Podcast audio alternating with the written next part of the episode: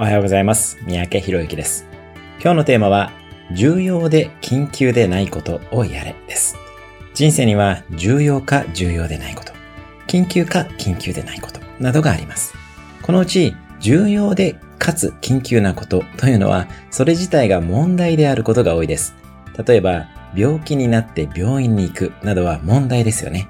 この問題は、重要だけれども緊急でないことをやらないと起こります。例えば、健康管理などは重要だけれども緊急でないことの典型ですよね。人生の成功の鍵というのはこの重要だけれども緊急でないことです。仕事でもプライベートでもこの領域のことを最優先で取り組んでください。健康管理、人間関係、自己成長などがあるかと思います。今日のアクションは重要だけれども緊急でないことを書き出してみるです。